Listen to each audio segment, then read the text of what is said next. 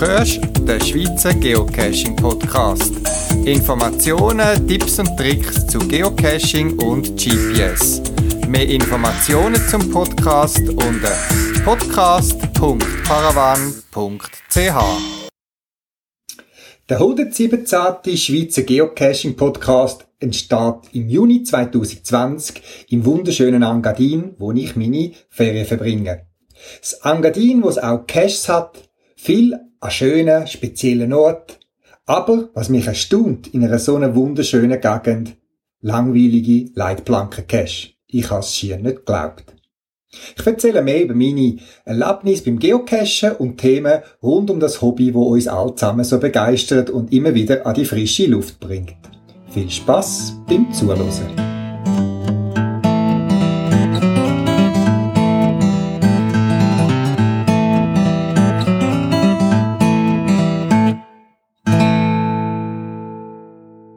Bei mir gibt's Geocaching-Ferien, wo ich noch anders mache. Und es gibt Ferien, wo ich auch gehe, geocachen. Das zweite trifft für meine jetzt Sommerferien zu. Wir sind ins Engadin gegangen. Eigentlich haben wir eine Reise ins Ausland geplant, aber eben situationsbedingt haben wir wollen umdisponieren. Wir sind in der wunderschönen Schweiz geblieben, wie wir es schon so oft gemacht haben, und haben uns wieder mal fürs Engadin entschieden. In School haben wir eine schöne Wohnung gehabt. Und so entsteht der Geocaching-Podcast mit ein bisschen weniger Technik als auch schon, aber dafür mit wunderschönem Blick auf die Bitzli-Schana-Gruppe. Ja, und natürlich hat es auch da Geocaches. Und natürlich habe ich meine Routenplanungen, wenn wir auf unsere täglichen Wanderungen sind, in weiterer oder näherer Distanz, natürlich auch ein bisschen damit ausgelegt, wo hat es noch einen speziellen Geocache. Nicht das Geocache ist primär im Ziel wir haben uns bewegen und Natur und Berge haben mir gefehlt, nachdem ich doch ein paar Monate, wie viele andere auch, innen bei mir die im Unterland geblieben bin. So sind wir go wandern und haben der eine oder andere Cache aufpickt. Natürlich, das Engadin hat so wunderschöne Ecken und Örter, da ist das meistens auch am Zielpunkt von einer Wanderung gewesen, an einem speziellen Aussichtspunkt, historische Gebäude, oder auch ganz andere, ein spezielle Orte, wo gar nicht aufgeführt sind in einem Tourismusinformationen so. Und trotzdem hat mir zum Beispiel ein Cache da ganz in der Nähe eine alte Seilbahn, wo man Baumstamm von den Bergen oben ab transportiert hat, zeigt. Nichts Grosses, aber doch etwas Spezielles, noch mit ein historischen Informationen an einer speziellen Ecke, wo ich einfach dran vorbeigelaufen wäre. Was mich dann aber auch wieder erstaunt hat, ist, dass ganz in der Nähe, wo wir unsere Unterkunft hatten, hat es einen Cash gehabt und wir haben den gerade angehen, so als erste kurze Tour am Abend, wo wir angekommen sind. Und es ist zwar vom Mineral, Quallen und so weiter Dreh gewesen, was es da ja auch hat und man kann anschauen, aber vor Ort ist dann wirklich für mich fast enttäuschend zum Ferienstart ein normaler leitblanker Cash gewesen. Schade, schade, schade. Vor allem, weil es 50 Meter nebendran, wie wir nachher gesehen haben, das kleines Wagidor ab, ein kleines historisches Gebäude hat, wo man etwas hätte können wo auch spezielle äh, Platziermöglichkeiten geboten hätte. Oder es hätte einen schönen Aussichtspunkt gehabt, wo man auf historische Gebäude gesehen hätte. Nein, der Cache ist an einer Leitplanke platziert worden, und zwar dort, wenn man mit dem Auto angefahren wäre, hätte man von vielen Sachen gar nichts gesehen. Schade, ich verstehe es nicht, aber wie gesagt, es ist jedem Owner überlassen, wo er seine Cash platziert. Vielleicht merke ich, dass ich langsam alt bin, dass ich schon bald seit ja, jetzt 18 Jahren geocache, dass ich noch immer der Meinung bin, dass eigentlich der Ort oder ein Erlebnis, ein Geocache, eigentlich erst legitimieren zum Auslegen. Aber eben, Zeiten ändern sich und ein schneller Halt, ein schneller Griff in die Leitplanke scheint attraktiver zu sein, als irgendeinen speziellen Ort auszuwählen. Aber eben, das ist einer von vielen anderen gewesen, wo mir viel schöne Sachen gezeigt haben, wo wir ein Lächeln aufs Gesicht zaubert haben. Und gerade auch da im Unterangadin, wo wir jetzt gewesen sind, hat es diverse Multis in den einzelnen Dörfern, wo man einfach kann ablaufen und man hat das Dorf aus anderen Perspektiven gesehen und ist auf Detail hingewiesen worden, wo man nicht erwartet hätte. Auch zum Beispiel da in Skoll habe ich über einen Cache zuerst davon erfahren, bevor ich später ein in einer Tourismusbroschüre davon gelesen habe.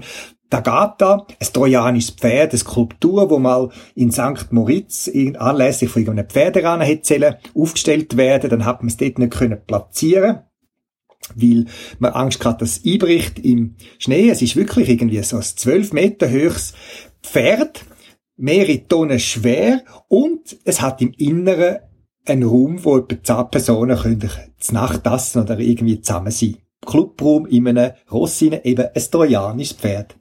Und das Pferd hat dann äh, einen Retter gefunden, jemand, der da in der Nähe wohnt und es gehöft hat. Es gestüt hat ähm, die, die Agatha gerettet und auf einer Waldlichtung platziert. Natürlich hat es dort einen Cash und wer ein bisschen mit trojanischen, äh, Entschuldigung, nicht trojanischen, mit griechischer Mythologie vertraut ist, der weiß, was das mit dem Pferd von Troja auf sich hat und so findet man auch den Cash. Und wir haben noch Glück gehabt, wir haben zufällig, gerade wo wir da sind, sind wir natürlich vor der verschlossenen Tür gestanden, in der Innenraum von dem trojanischen Pferd, von der Agatha. Und dann sind gerade ein paar Reiter vorbeigekommen und haben uns zugerufen, ob wir rein wollen, haben uns einen Tipp gegeben, wo man dort den Schlüssel findet. Und wir haben dort drinnen schnell schauen und das ist doch noch ein spezielles Erlebnis. Wie gesagt, zuerst über das Geocachen erfahren, bevor ich es dann irgendwo am Abend in einer Tourismusbroschüre auch gelesen habe. So bildet Cache weiter, auch die alten Geschichten von Dörfern und so weiter haben wir ausfindig gemacht über das Geocachen und auch zum Beispiel ins Val Sinestra, das ist Seitentali bei School. Auch dort hat es einen Cache, wo mich gereizt hat, dort zu machen. Es ist eine Dose im Wald an einem schönen Ort. Und erst durch habe ich dann auch erfahren, dass es auch im Engadin sogenannte Erdpyramiden gibt. Man kennt die aus dem Wallis. Das sind so erodierte Säulen, wo oben drauf noch ein Stein liegt. Meistens ein schwarzer Stein und unten ist heller Kalkstein, wo erodiert. Und so etwas hat es auch da gegeben. Ich bin also beeindruckt von verschiedenen Ausflügen, die wir gemacht haben, verbunden mit Geocaches. Über jemanden, wo so Caches ausgeleitet hat, nicht nur in dieser Region, hörst du später in dem Podcast.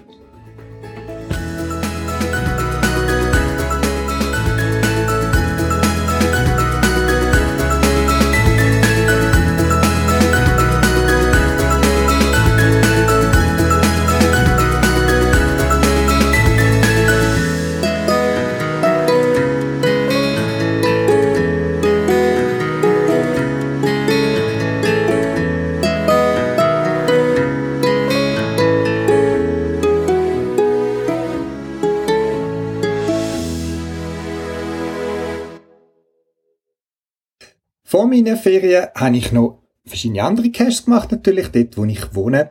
Und einen ist gerade frisch rausgekommen, und das ist eigentlich nur ein spannendes Fragezeichen, also ein Mystery Cache, wo man ein Rätsel lösen Schlussendlich läuft es dort darauf raus, dass man drei Punkte muss bestimmen und von dort aus Kreis ziehen muss.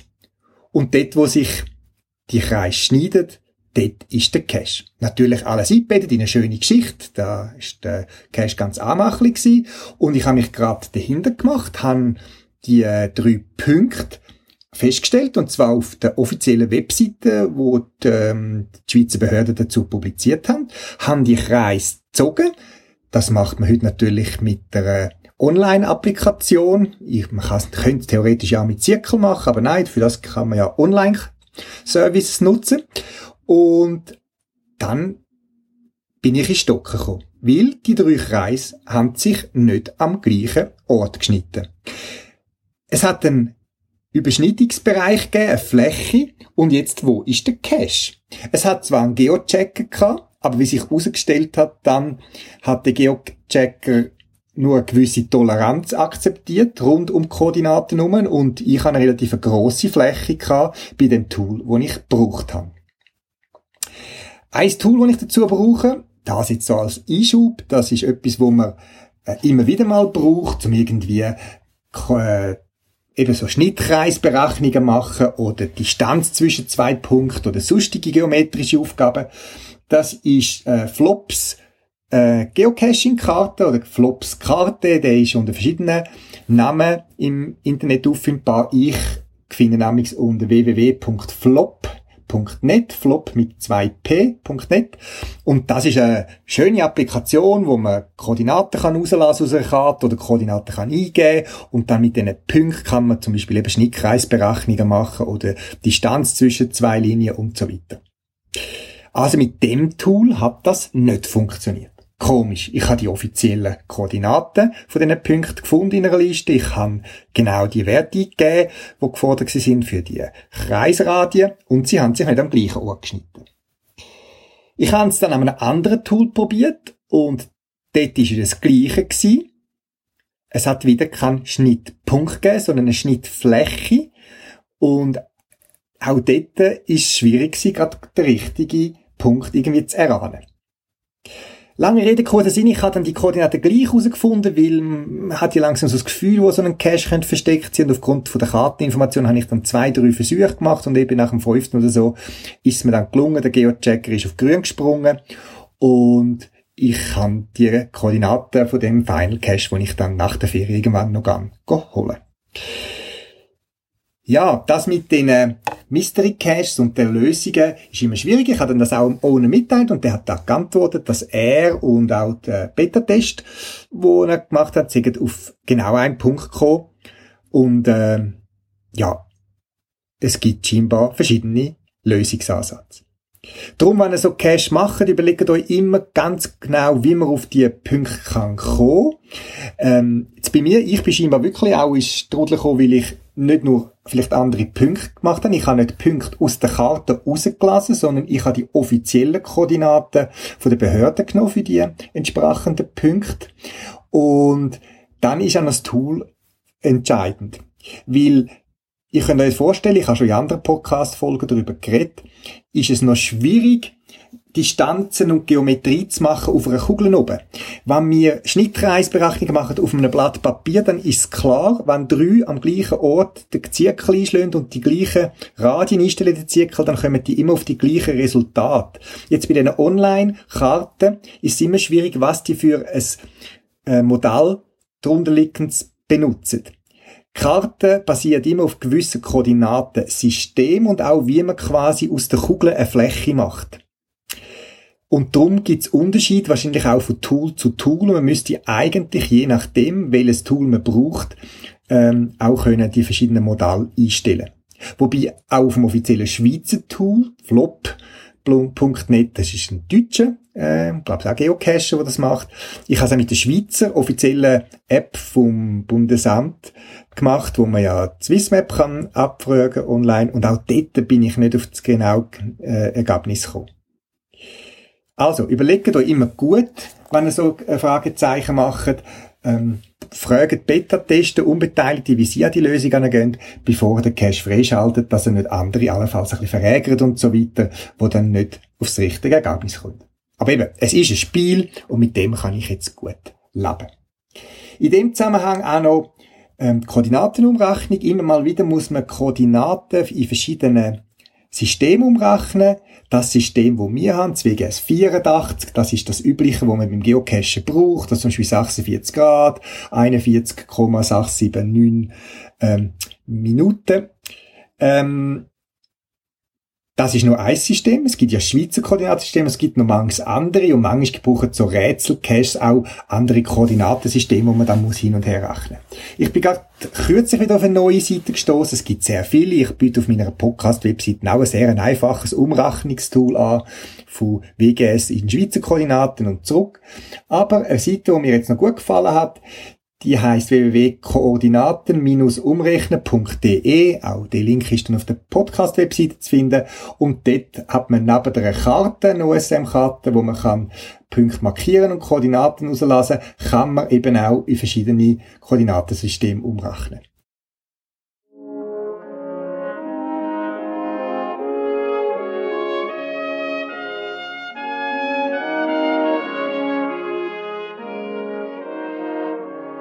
Vor über einem Jahr ist, äh, habe ich eine traurige Nachricht gehört, dass nämlich der Martin, der Betreiber vom Geocaching-Shop DesiWeb, plötzlich verstorben ist.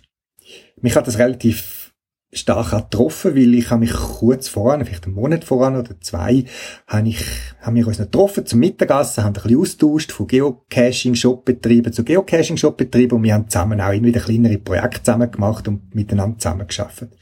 Er ist plötzlich gestorben und sein Shop ist offline gegangen. Seine Frau hat mich dann mal angefragt, ob ich bereit wäre, den Shop zu übernehmen. Sie selber möchten und kann ihn nicht mehr selber weiterführen und hat auch diese Sache mit DesiWeb neben der natürlichen, der persönlichen Betroffenheit und Verarbeitung auch nochmal irgendwann abschliessen Ich kann jetzt mitteilen, dass ich Paravan, den Shop, den DesiWeb übernommen habe. Das heißt vor allem das ganze Shop-Inventar bei mir in Shop übernehmen. Ein Teil der Artikel haben, haben wir ja beide miteinander gleich gehabt. Die findet man einfach so. Ein paar Produkte kommen dann neu noch in den Job mit der Zeit. Ich brauche da mal ein Zeit, um das alles auf, aufarbeiten und einpflagen ins System. Und so beantwortet sich auch die Frage, die ich ein paar Mal schon gehört habe, wie es weitergeht mit dem DesiWeb. Ähm, dass die Sache jetzt gelöst ist. DesiWeb ist übernommen worden von Paravan. Die Webseite desiweb.ch wird es nicht weitergeben. Der Shop gibt es in dem Sinn nicht mehr, respektive wird in seinem Sinn auch bei Paravan weitergeführt.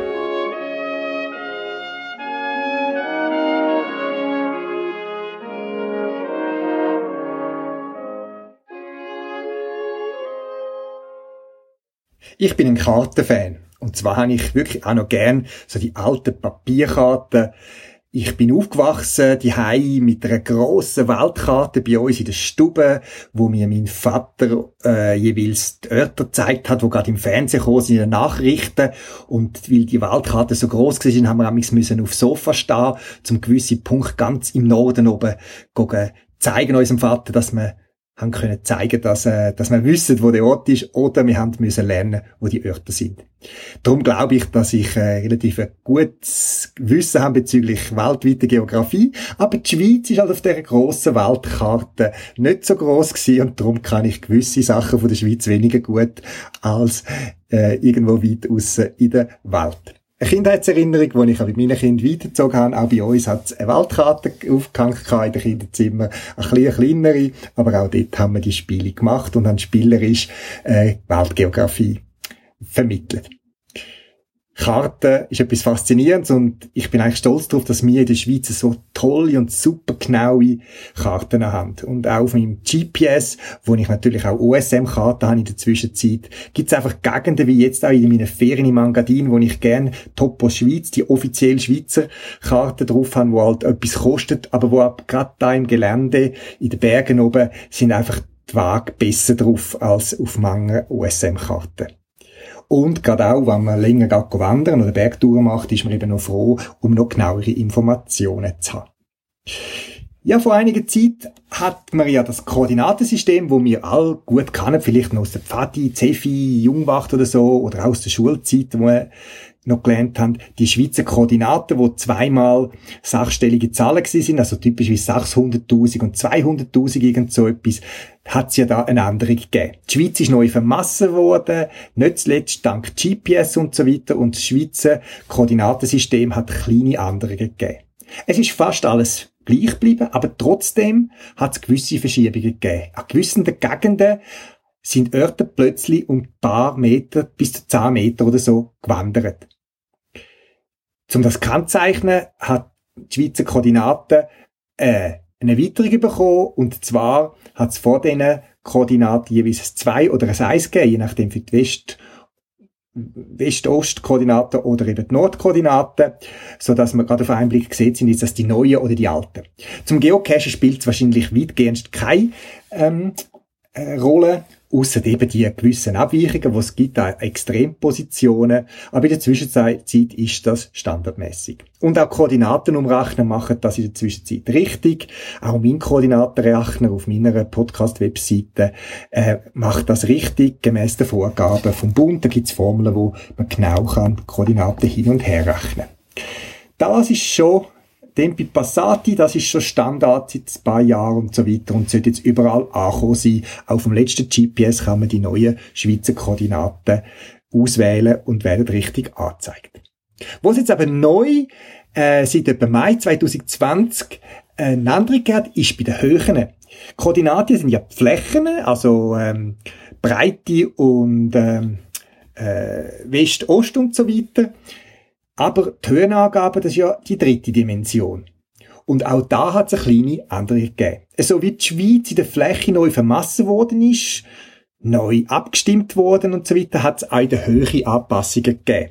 Und zwar mit neuen Technologien, unter anderem auch sehr genaue sogenannte fotogrammetrische Massungen, hat man auch Bergen und so weiter und Höhen neu vermassen. Also mit Flugzeugen, die genau in Höhe kann, hat man mit Kameras abgeschaut und hat darf zum Beispiel Bergspitzen neu vermassen.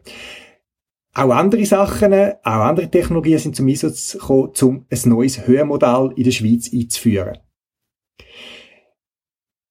Das hat auch Änderungen zum Folge. Und zwar, zwar sind gewisse Berge plötzlich höher oder weniger hoch als früher.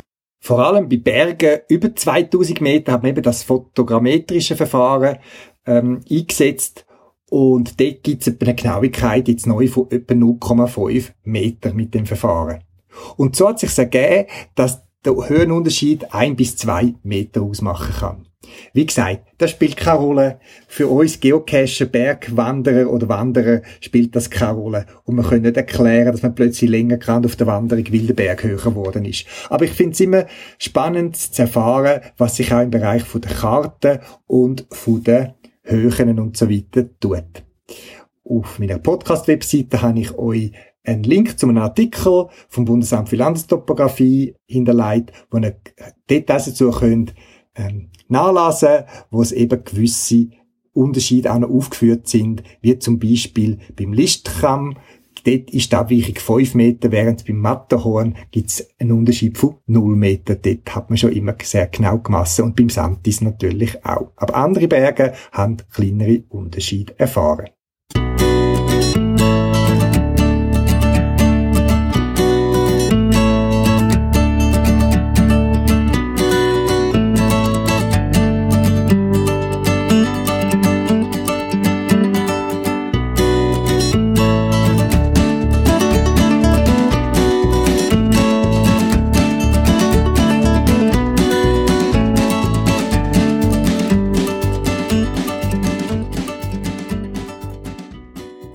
Wer mich kennt, weiß, dass ich ein großer Fan von Lost Place Geocaching bin. Lost Places, ein quasi englischer Begriff, was es im Englischen gar nicht gibt, für Ort oder Gebäude, wo Zeit stillsteht. Wo nicht mehr gebraucht werden, wo einfach nur da sind. Wo man kann anschauen und sich zurückversetzen in eine Zeit, wo es nicht mehr gibt. Meist sind das Fabriken oder eben auch Militäranlagen, alte Gebäude, Wohnkomplex, Hotels, Arztpraxen. Es gibt alles Mögliche, wo lost sind. Vergessen, niemand kümmert sich mehr drum und dort drinnen gibt's spannende Geocaches. Auch da in meinen Ferien im Angadin habe ich es nicht können sein lassen, einen Tag zu investieren, um von School aus an Reschenpass zu fahren. Der Reschenpass, das ist so dort in der Gegend vom Dreiländereck zwischen Österreich, Italien und der Schweiz. Grenzen sind in der Geschichte ja immer speziell gewesen, vor allem dann, wenn es kriegerische Auseinandersetzungen gegeben hat.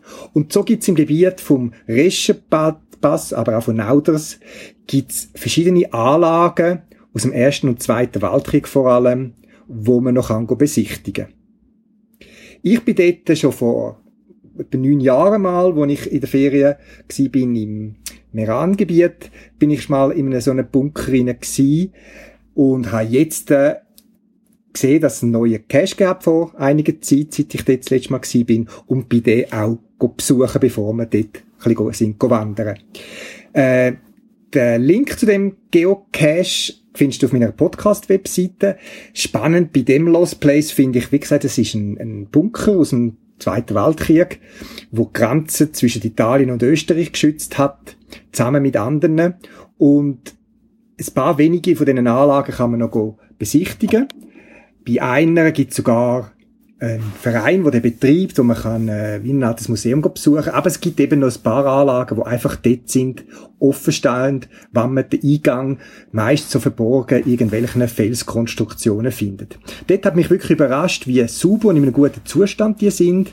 Klar, sie sind leer, sie sind rausgeräumt, man sieht noch elektrische Installationen und verschiedene andere Sachen, Kompressoren, Lüftungsanlagen, Gucklöcher, also die äh, wie Bild aus dem Boden rausschauenden Beobachtungsstand und man kann in die Anlage rein, wo es kein Graffiti hat, wo es keinen Abfall hat und wo sehr angenehm sind zum Besichtigen. Wer also sich interessiert, den Link gibt's auf meiner Podcast-Webseite und ein, zwei Fotos habe ich auch noch gepostet auf meiner Podcast-Webseite.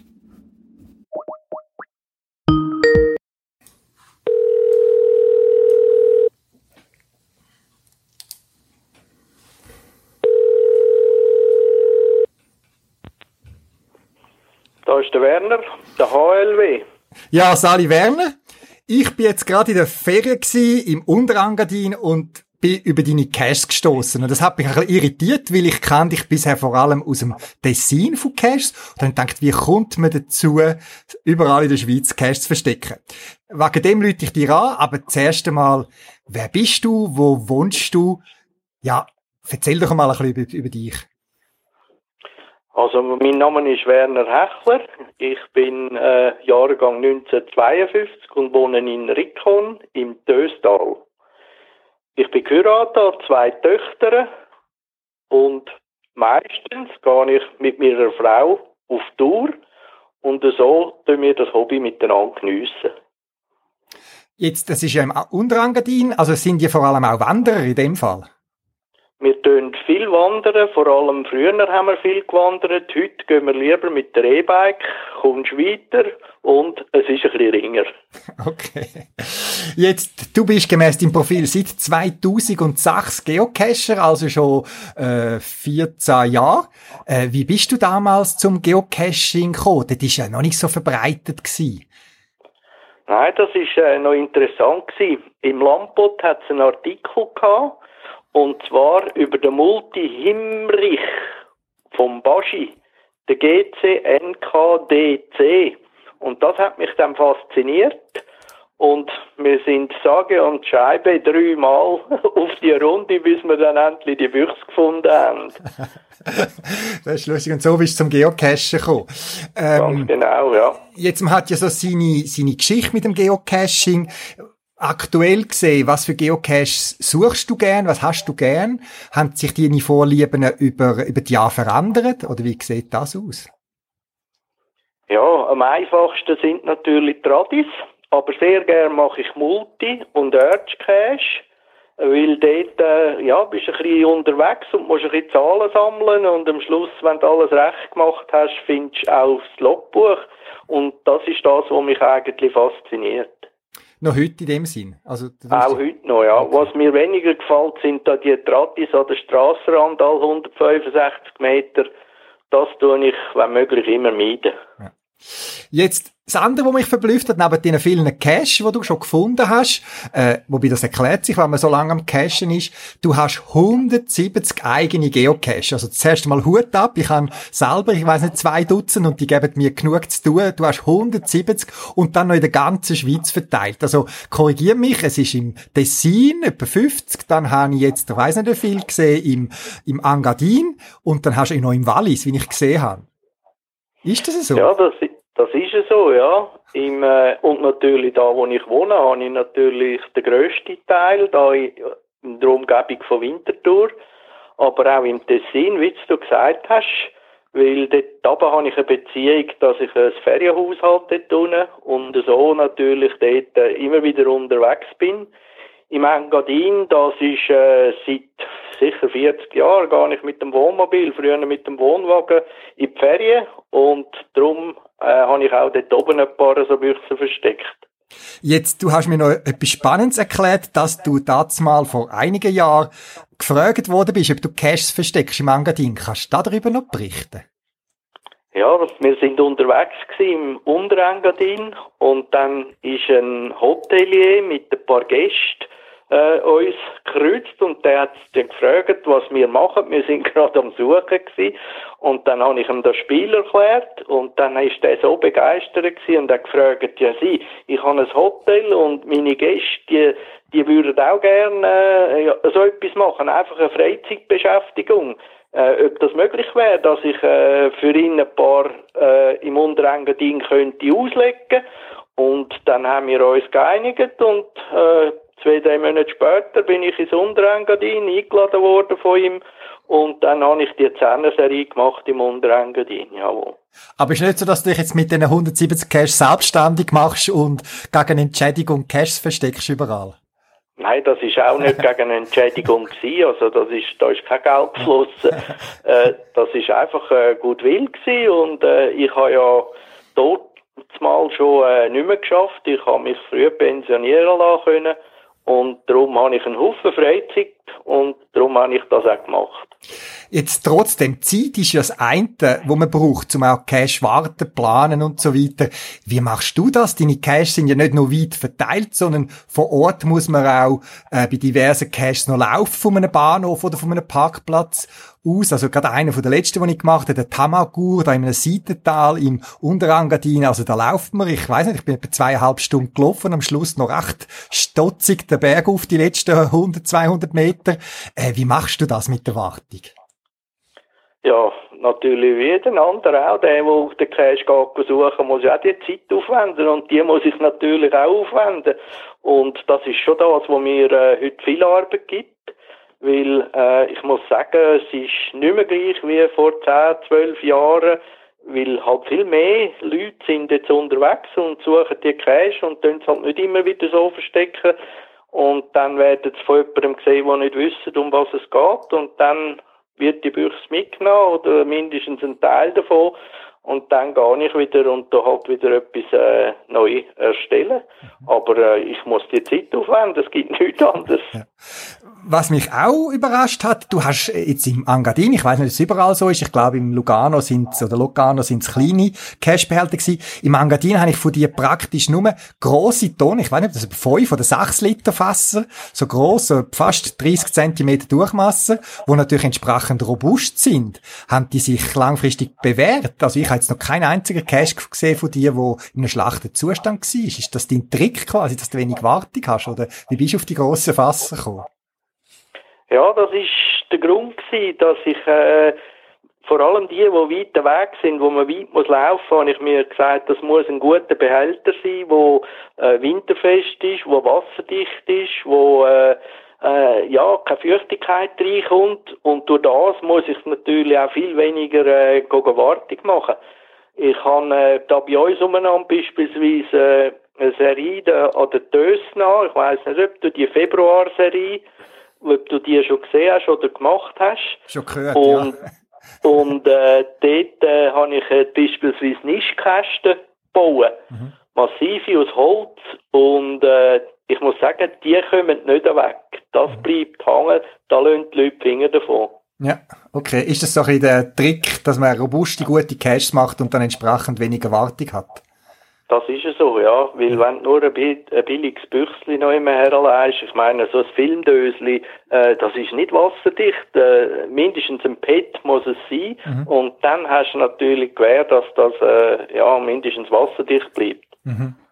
Kannst du beziffern, wie viel Zeit du für die Wartung investierst? Pro Monat oder pro Jahr oder so? Äh, bei 170 Cash ist Wahnsinn.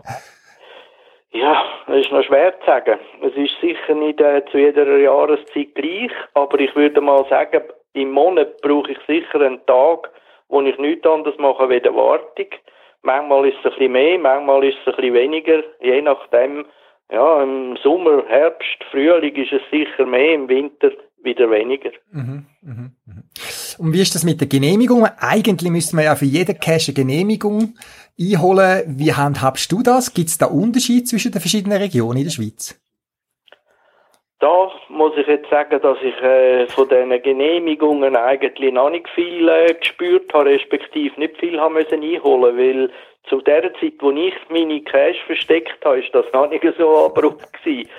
Äh, meine Serie an der Dösna, dort habe ich bei Mavel angeklopft und habe mich äh, dort auch vorgestellt, bin auf Zürich. Und äh, die haben äh, mich freudig empfangen und ich habe erklärt, was ich machen will und das ist also problemlos gegangen. Mhm. Im Tessin unten, wenn ich äh, an einem privaten Ort, an, auf einem privaten Grund allenfalls, dann tue ich einfach mit dem Eigentümer reden und fragen, ob er es tolerieren. Aber ich tue immer schauen, dass ich eigentlich nicht auf einem privaten Grund äh, mhm. Büchse verstecke, weil äh, ja, ich habe es auch nicht gern, wenn man bei mir im Garten rumstreichert. Dort, wo du gefragt hast, hast du da durchwegs gute Erfahrungen gemacht oder hast du auch schlechte, negative Erfahrungen gemacht bei so Anfragen? Nein, eigentlich nur positiv. Ich habe gar keine schlechten Erfahrungen gemacht. Das mhm. ist durchaus positiv. Mhm. Jetzt eben das Platzieren von der Geocache, ähm, eben mit den verschiedenen Regionen in der ganzen Schweiz, hast du da irgendeine spezielle Erlebnis, die du kannst berichten darüber, wo du mal gemacht hast bei einem von deinen Caches. Eben, wir haben das gehört von dem Hotel, je, wo, sie, wo dich entdeckt hat. Gibt es da noch andere Geschichten oder Anekdoten vom Platzieren von so Caches? Ja, das, ja, ich, wenn ich noch immer herkomme oder wenn mir jemand ein schönes Örtchen zeigt, dann äh, interessiert mich das und dann habe ich das Gefühl, das könnte ich auch unseren Geocacher zeigen. Und äh, das Ziel ist von mir schon, äh, einen Ort äh, her, äh, zu finden, wo nicht einfach herlaufst, wo du äh, eben nur hergehst, weil du den Cash suchst. Mhm. Aber sonst äh, die Erfahrungen, nein, das, das muss, kann ich eigentlich nicht sagen. Nicht. Mhm. Was ist die Motivation, so viel Zeit und Energie zu investieren? Du könntest einfach sagen, ich mache es bequem und ich kann, äh, bin, äh, bin pensioniert, ich tu nur noch Cash suchen und du versteckst noch. Was ist die Motivation für die Zeit und Energie, die du da steckst? Ja, also Motivation ist sicher die, dass ich gerne in der freien Natur raus bin. Ich tue mich gerne bewegen. Früher noch viel mehr zu Fuß, heute viel mehr mit dem Velo. Und äh, ich habe früher schon beispielsweise am, äh, am Noel Freude gehabt oder eine Schnitzeljagd und das hat, das ist ja fast ein bisschen Vorfahren vom Geocaching mhm. und darum, äh, ja, das, ich habe einfach Freude an dem, in der Natur raus zu sein. Okay. Jetzt eben, du bist pensioniert, du bist schon ein bisschen älter, man darf das glaube ich sagen und so weiter, noch sehr aktiv. Gibt's noch Geocaching-Projekte, wo du hast? Hast du weitere Geocaches in Planung oder hast du einen Cache, wo du schon lange mal möchtest suchen? Gibt's da noch keine Geocaching-Wünsche beim Werner? Also weitere Cache auslegen, dort habe ich mich äh, ziemlich zurückgezogen. Weil mein Ziel ist eigentlich, meine Cache, die ich gemacht habe oder wo ich kann, dass ich die nicht schliessen muss. Mhm. Und darum sind meine Cache teilweise halt weit über zehnjährig. Und äh, ja, das gibt mir genug Arbeit zum äh, äh, den Unterhalt zu machen und mhm. darum tue ich nicht noch mehr auslegen. Was ich noch ab und zu wette machen, ist äh, die ältesten Käse in der Schweiz mal noch suchen. Dort habe ich noch nicht ganz alle. Und immer wenn ich wieder an so einem Ort bin, dann schaue ich natürlich, wo hat es noch einen, der auch etwa 10 oder 15-jährig ist und dann tue ich einige Käse noch suchen. Mhm. Und wie ist das äh, Kontakt zu anderen Geocachen? Bist du gehst mit deiner Frau allein unterwegs oder gehst du auch an Events oder gehst du mal in einer grösseren Geocacher-Gruppe suchen? Also grundsätzlich bin ich äh, entweder allein oder mit meiner Frau unterwegs. Äh, ich habe ein paar Geocacher, wo ich einen engeren Kontakt habe. Und da sind wir auch schon gegangen miteinander, dass man mal einen Tag abgemacht hat und mal äh, äh eine Runde abgelaufen hat. Aber äh, ja, wir gehen jetzt halt unter der Woche und weil wir frei haben und die anderen müssen meistens Samstag, Sonntag gehen und darum hat es eben ein bisschen, ja, ist ein bisschen in den Hintergrund. Mhm. Event ist nicht unbedingt mein äh, Ding, dort äh, tue ich mich äh, eher weniger zeigen. Ich gehe nicht einmal an ein Event oder bin früher jemand gegangen, aber äh, das ist nicht das Ziel von mir. Okay. Und ist das in der Familie weitergegeben worden? Sind deine Töchter auch angesteckt worden vom Geocaching? Nein, die haben das, äh, sie lächeln einmal, aber äh, sie gehen nicht Cash suchen. Ich habe zwar bei jeder Tochter äh, einen Cash versteckt, was also heisst, wie eine Tochter, Aha. aber äh, selber gehen sie nicht suchen, nein. Gut, jetzt weiss ich, was ich mit diesen Namen in deiner Cash-Liste kann anfangen Das sind also deine Töchter, ja. So ist es, ja. ja. Werner, ich habe sehr Freude gehabt, deinen Cash im Unterangadin. Es hat mir immer wieder noch einen Kick mehr gegeben, noch mal ein bisschen weiter zu laufen, noch ein bisschen höher oben und den Cash von dir noch holen. Auch die schönen Touren, die Dörfer durch haben mir sehr gut gefallen.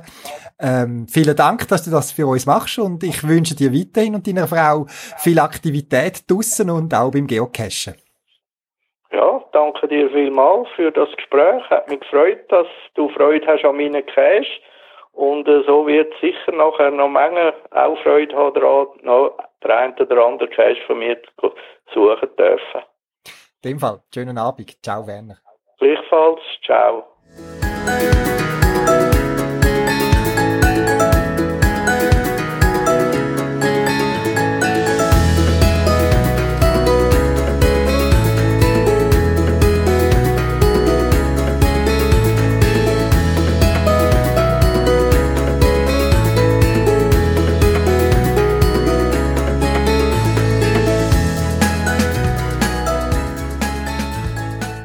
Als ich angefangen geocache und in der ersten Zeit danach, hat es gar noch nicht so viel Geocaching-Event gegeben, wie es heute gibt. Und auch wo der Paravan-Job geöffnet hat, haben zwei, drei Seitentaschen von meinem Velo meiner Familie gelangt, um mit allen Produkten an ein Geocaching-Event zu gehen.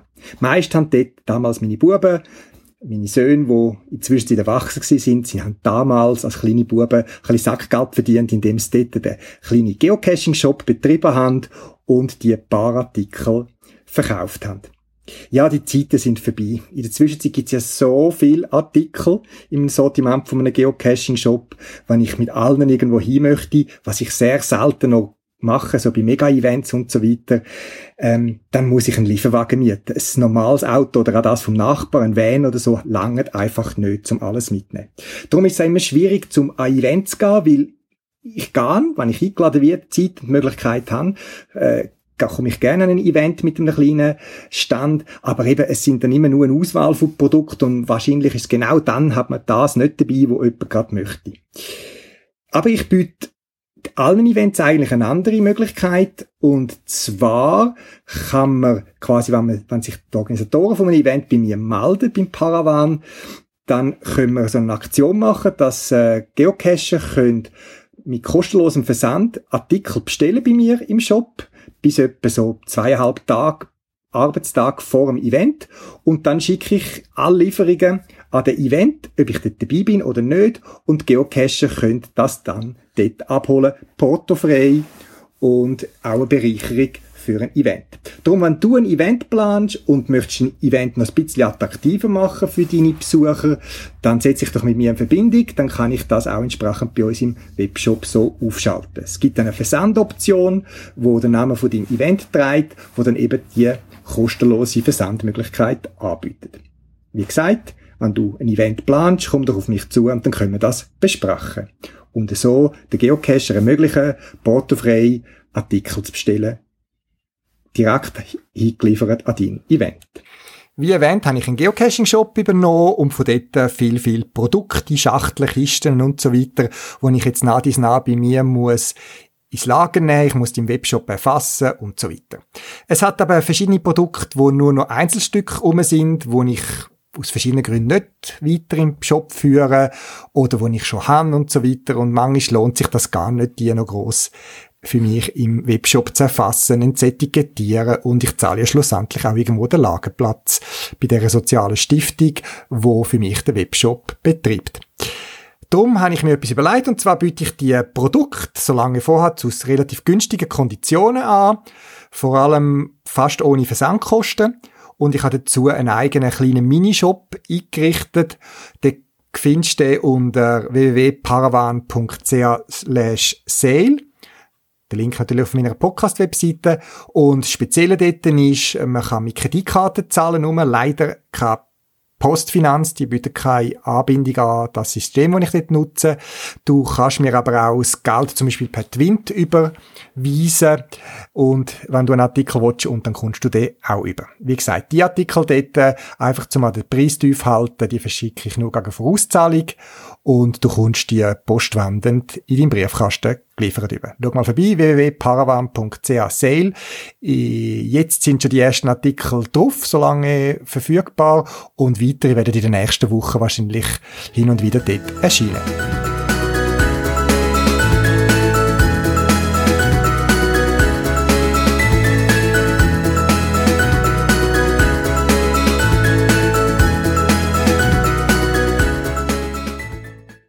Das wär's für das Mal. Zusätzliche Informationen findest du im Internet unter podcast.paravan.ch.